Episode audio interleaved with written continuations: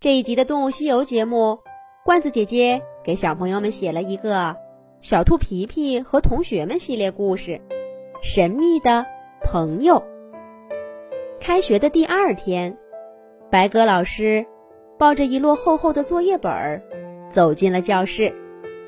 小兔皮皮和同学们都充满期待地看着。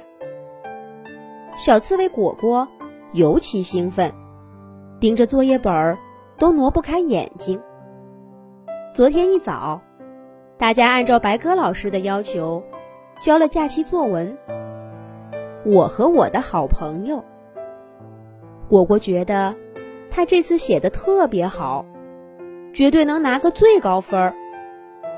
白鸽老师一个接着一个的念着同学们的名字。皮皮，这次写的不错。如果描写再生动点儿，就更好了。姬小飞，你这次写的难得的好，看来放假心情不错嘛。哎呦，怎么还没轮到我？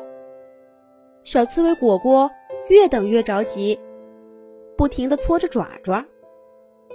果果，白鸽老师终于叫果果的名字了。小刺猬果果。小跑着来到讲台，可打开作文本儿，看看上面的分数，果果傻眼了。白鸽老师，这我哪里写的不好呀？白鸽老师看了果果一眼，说：“果果，写作文要有真情实感，不能全靠想象。咱们班这么多同学。”你写谁都可以呀，怎么能幻想出一个朋友呢？小刺猬果果着急的辩解着：“白鸽老师，这个朋友不是幻想的，是真的。”白鸽老师停下整理作业本的翅膀，语气变得有些严厉：“果果，一次作文写不好没关系，要虚心接受批评。”多向写得好的同学学习，更要诚实。幻想的就是幻想的，怎么能不承认呢？你多跟大家在一起，下回这样的作文就会写了。可是，小刺猬果果还想再说几句，可是白鸽老师已经转头去发其他同学的作文本了。小刺猬果果只好捏着本子，耷拉着脑袋，走回自己的座位上，眼泪在眼圈里打转儿。白鸽老师为什么不肯相信我呢？那个朋友是真的，就是假期的时候认识的。糟糕，我也忘了问他是什么动物，也没办法跟白鸽老师说。有了，我去我们一块玩的地方找他，让他来学校里给我作证，我没说谎，也没在作文里编故事。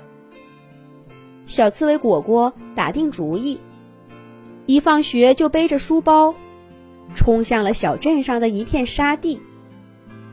那是他认识那位朋友的地方。可还没等他走到，就遇到了妈妈。被带回家了。跟闷闷不乐的小刺猬果果不同，小兔皮皮今天高兴坏了。他一回家就看见兔妈妈和兔爸爸正在客厅里陪着兔外婆喝茶呢。兔外婆爽朗的笑声一直传到大门口。外婆，皮皮惊喜的叫了一声，直接扑进外婆怀里。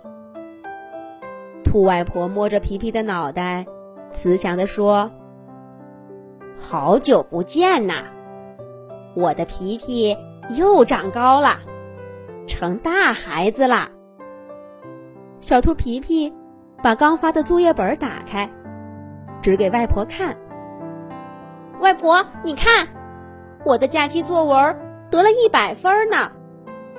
我写的是跟鸡小飞、鸭小嘎他们。”去小河边探险。白鸽老师夸我写的最好了。兔外婆脸上的笑容更深了。好，好，好，我们皮皮最厉害了，以后能当大作家呢。小兔皮皮从外婆怀里坐起来，一脸期待地说：“外婆，外婆，这次你带我去哪儿玩呀？要是你再早来几天就好了，正好赶上假期。不过现在也没关系，我周末都没事儿。咱们去大峡谷吧，或者去溶洞也行。”小兔皮皮。开始憧憬起周末的愉快时光了。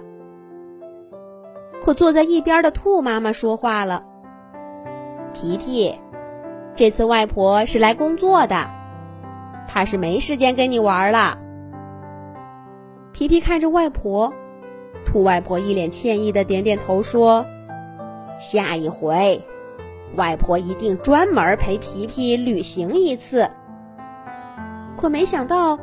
得知外婆是来工作的，皮皮不但没失望，反而更兴奋了。外婆，你是来工作的，那就是说有小动物需要帮助了。太好了，我早就想参加小动物救援队的工作了。外婆，这次就让我给你帮忙吧，好不好？外婆，兔外婆迎着皮皮殷切的目光。摇了摇头，皮皮，小动物救援队的工作常常充满危险，都是大动物在做。你还是个孩子呢，等你长大些。皮皮着急地说：“可是外婆，刚刚你还夸我是个大孩子呢，你就让我帮你吧，我能做好多事儿呢。”叮铃铃，叮铃铃，兔外婆的电话铃响了。兔爸爸拉开皮皮说：“皮皮，别捣乱，让外婆专心工作。”兔外婆在电话里说了几句，就匆匆忙忙的出门去了。唉，这一回，小兔皮皮也像小刺猬果果一样，闷闷不乐了。大人就是这样，总是夸你长高了、长大了。可是当你跟他们说些什么，或者要求做些什么的时候，他们却总是不肯相信，也不愿意放手。